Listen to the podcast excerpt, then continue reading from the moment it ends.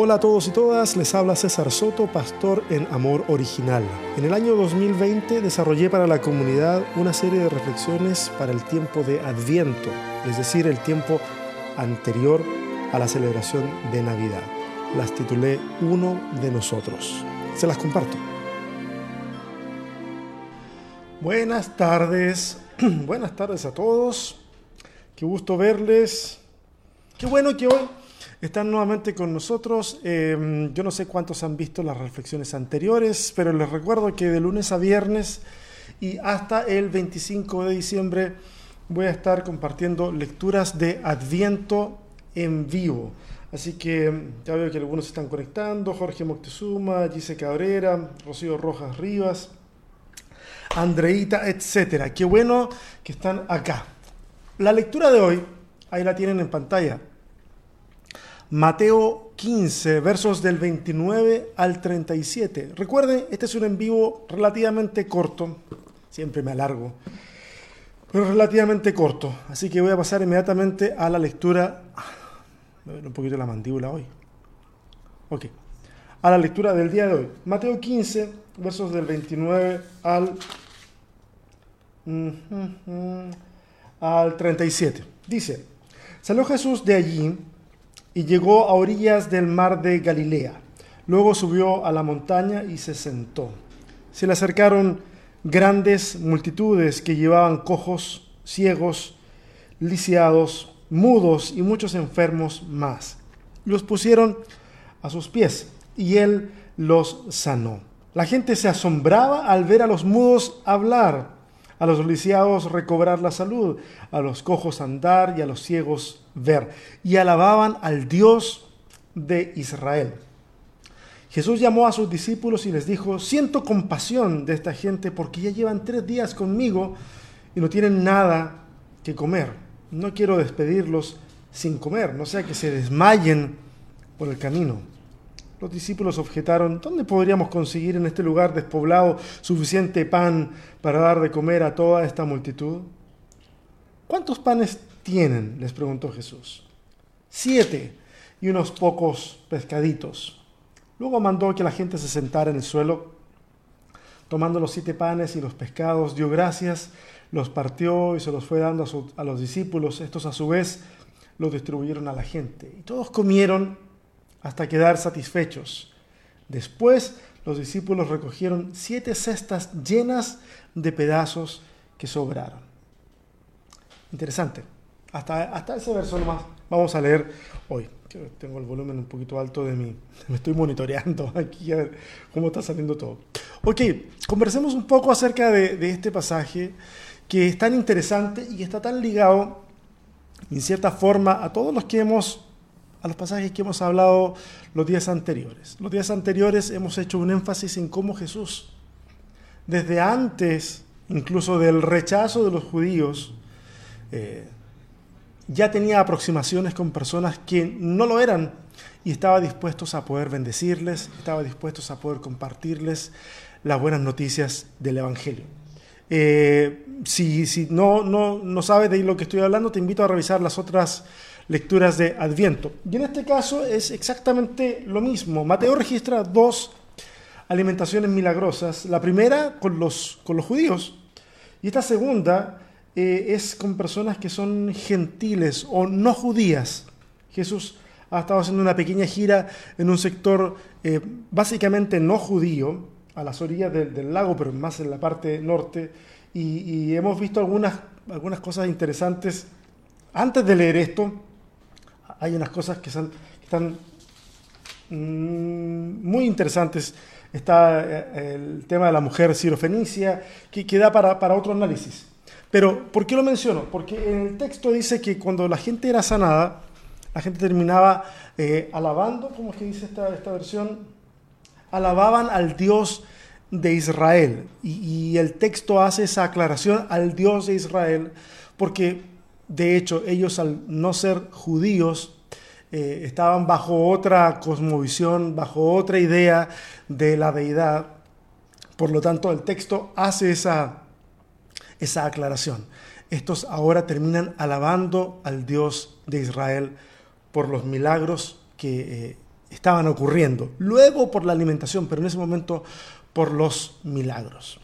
Mira, de las, de las cosas que al ser humano le preocupan eh, a nivel transversal, creo que hay dos que son súper importantes, sin importar si eres pobre, si eres rico, si eres exitoso, lo que, eh, en la categoría que quieras dividir a la gente, bueno, no importa. Para todos es importante. Dos cosas que son importantes, salud y alimentación. Salud y alimentación. Eh, y son necesidades tremendamente importantes, incluso más importantes que un lugar donde dormir, eh, porque un lugar donde dormir se puede improvisar de alguna forma. De hecho, es por eso que tenemos la realidad de personas viviendo en la calle, porque improvisan un lugar donde dormir. Eso se puede improvisar, pero no puedes improvisar una buena salud. No puedes, ni, porque ni siendo un súper buen actor, no puedes improvisar una buena salud. Ni tampoco puedes sacar alimentos del aire, ¿ah? inventártelos. Los tienes o no los tienes. Estas dos cosas son sumamente básicas y súper importantes para todo ser humano. Cuando analizamos el ministerio de Jesús, vamos a ver que de las dos actividades que más destacan en la vida de Jesús, sanidades y comidas ocupan un lugar súper importante. Ahí, entre esas actividades, esas dos son las que destacan.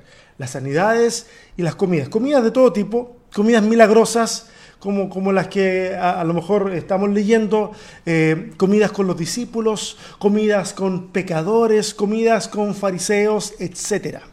Eh, los que conocen la serie de, que tuvimos hace unos meses atrás, de amor original que se llamó Las siete mesas del escándalo. Saben muy bien a lo que, a lo que me refiero, pasamos varias semanas hablando de eso, eh, puedes buscarla, está en, el registro de la página, y en donde hay una, una variedad de mesas en las que Jesús se sienta. Súper interesante, porque Jesús pasa tiempo en dos cosas que son tremendamente básicas. Hay un comentarista bíblico eh, que ya no está entre nosotros, que se llama Alfred Edersheim, y expone una idea muy bonita en, un comentario que hace precisamente de este texto. Y quiero leérselos, lo tengo acá en el computador, déjenme ver. Porque hace un comentario bien interesante respecto del tema de las comidas. Señala esto. Jesús en tres etapas sucesivas de su ministerio acabó cada una de ellas sirviéndole de comer a su pueblo. La primera, cuando dio de comer a los cinco mil, tuvo lugar al final de su ministerio en Galilea. Entre paréntesis, él se está refiriendo siempre al libro de Mateo. ¿okay? Esa, es la guía que está usando para este comentario. Entonces dice, tuvo lugar al final de su ministerio en Galilea, porque Jesús ya no volvería a enseñar y a predicar y a sanar allí. La segunda, cuando dio de comer a, a los cuatro mil, que es el pasaje que ah, estamos leyendo. Eh, al final de su breve ministerio entre los gentiles fuera de las fronteras de Palestina, primero en los distritos de Tiro y de Sidón y luego en la Decápolis.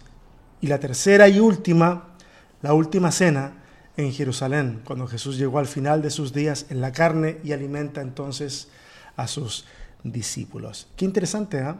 Qué interesante cómo es que se puede observar estos patrones de una mesa de, una entrega eh, en lo que tiene que ver con el alimento eh, en función de las partes del ministerio de Jesús. Mira, no es difícil notar que para Jesús lo más importante no son los aspectos religiosos de la vida, sino los aspectos humanos.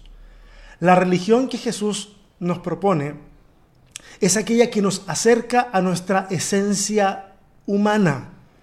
Y aclaro un poquito acá porque ese ser humano es una categoría, ese ser humano es una categoría que traspasa a la categoría biológica. Porque en este caso no se es humano simplemente por tener el ADN propio del Homo sapiens. No se es humano por caminar en dos pies y poder usar analíticamente el cerebro por tener conciencia de sí mismo. Se es humano en tanto podemos conectarnos significativa y amorosamente con el resto de la humanidad, con nuestro prójimo, con nuestra prójima. Toda religión propuesta por Jesús nos conecta con el prójimo, con volver a ser humanos. Y quiero dar un par de ejemplos en relación a lo que estoy afirmando. Por ejemplo, debemos, de acuerdo a la oración de Padre nuestro, debemos perdonar para ser perdonados por Dios. Es un vínculo indisoluble con mi prójimo.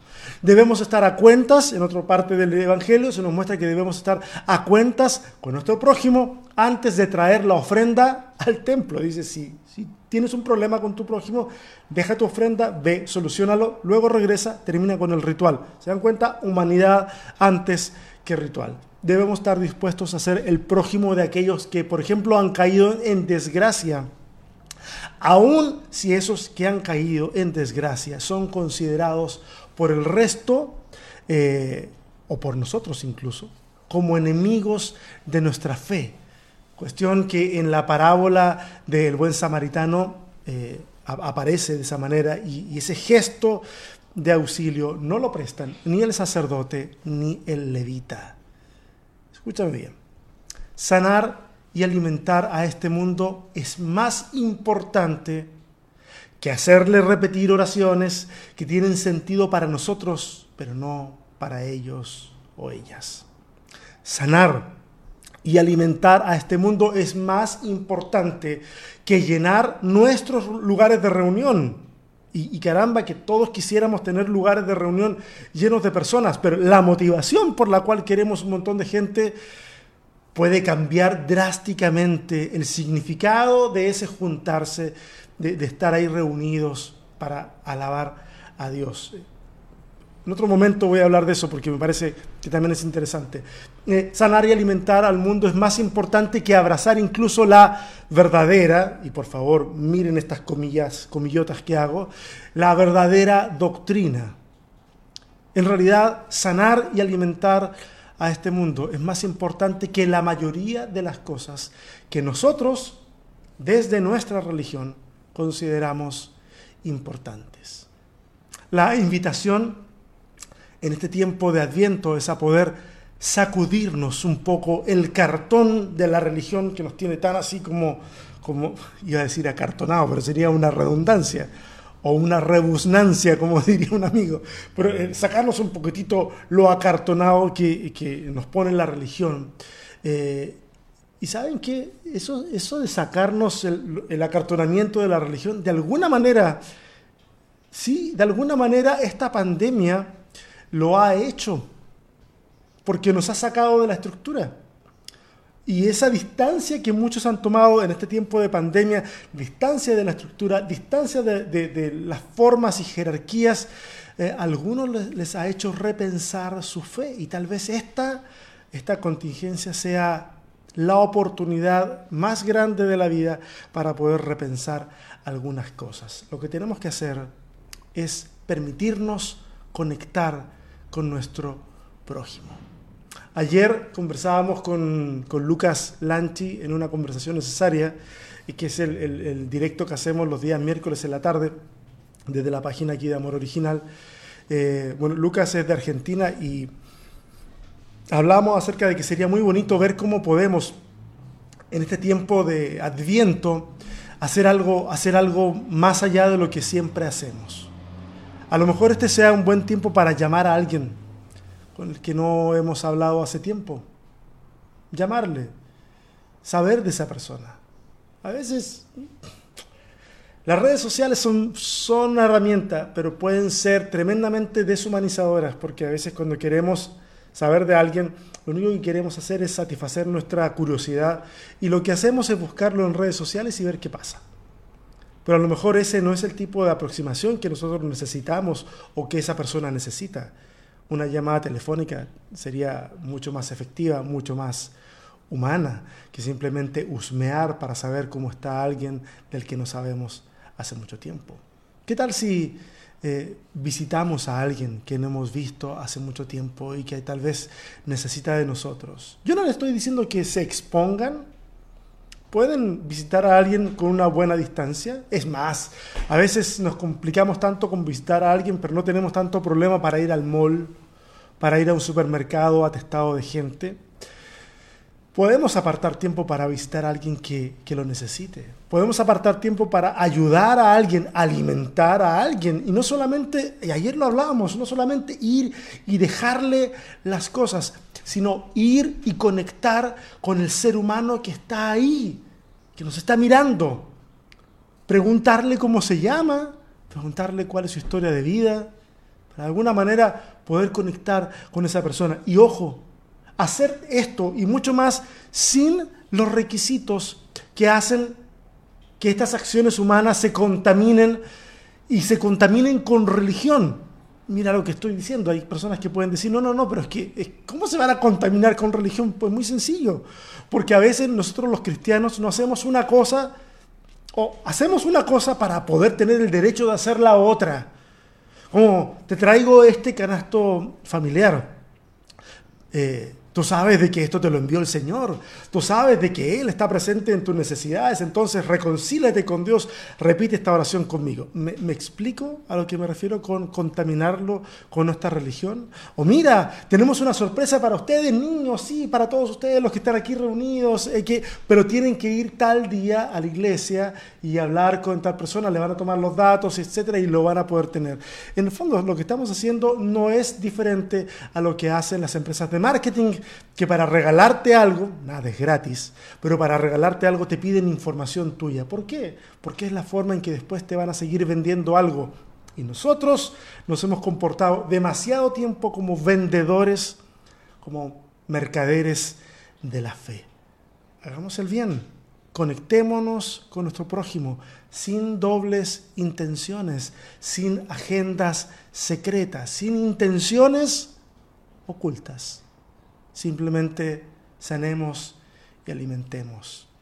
En un sermón hace varias semanas atrás dije que la palabra salvar, que es lo que queremos hacer todos con este mundo, salvar al mundo, es la palabra griega soter, que es la misma palabra que se usa para sanar.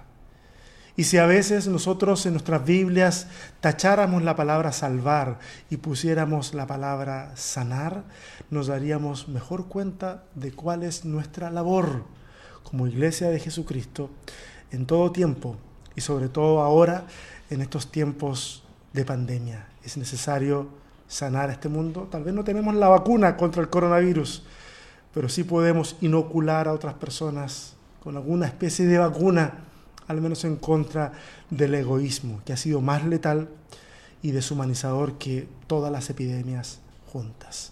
Mi nombre es César Soto, soy pastor en Amor Original y esta fue la cuarta lectura de Adviento. Espero poder verles pronto, espero que mañana también se puedan, se puedan conectar junto a nosotros a, a esta misma hora. Y si crees que este contenido puede ser de ayuda para alguien más, entonces también te invitamos a compartirlo en tus redes sociales. Nos estamos viendo. Dios te bendiga, que tengas una excelente tarde. Bye.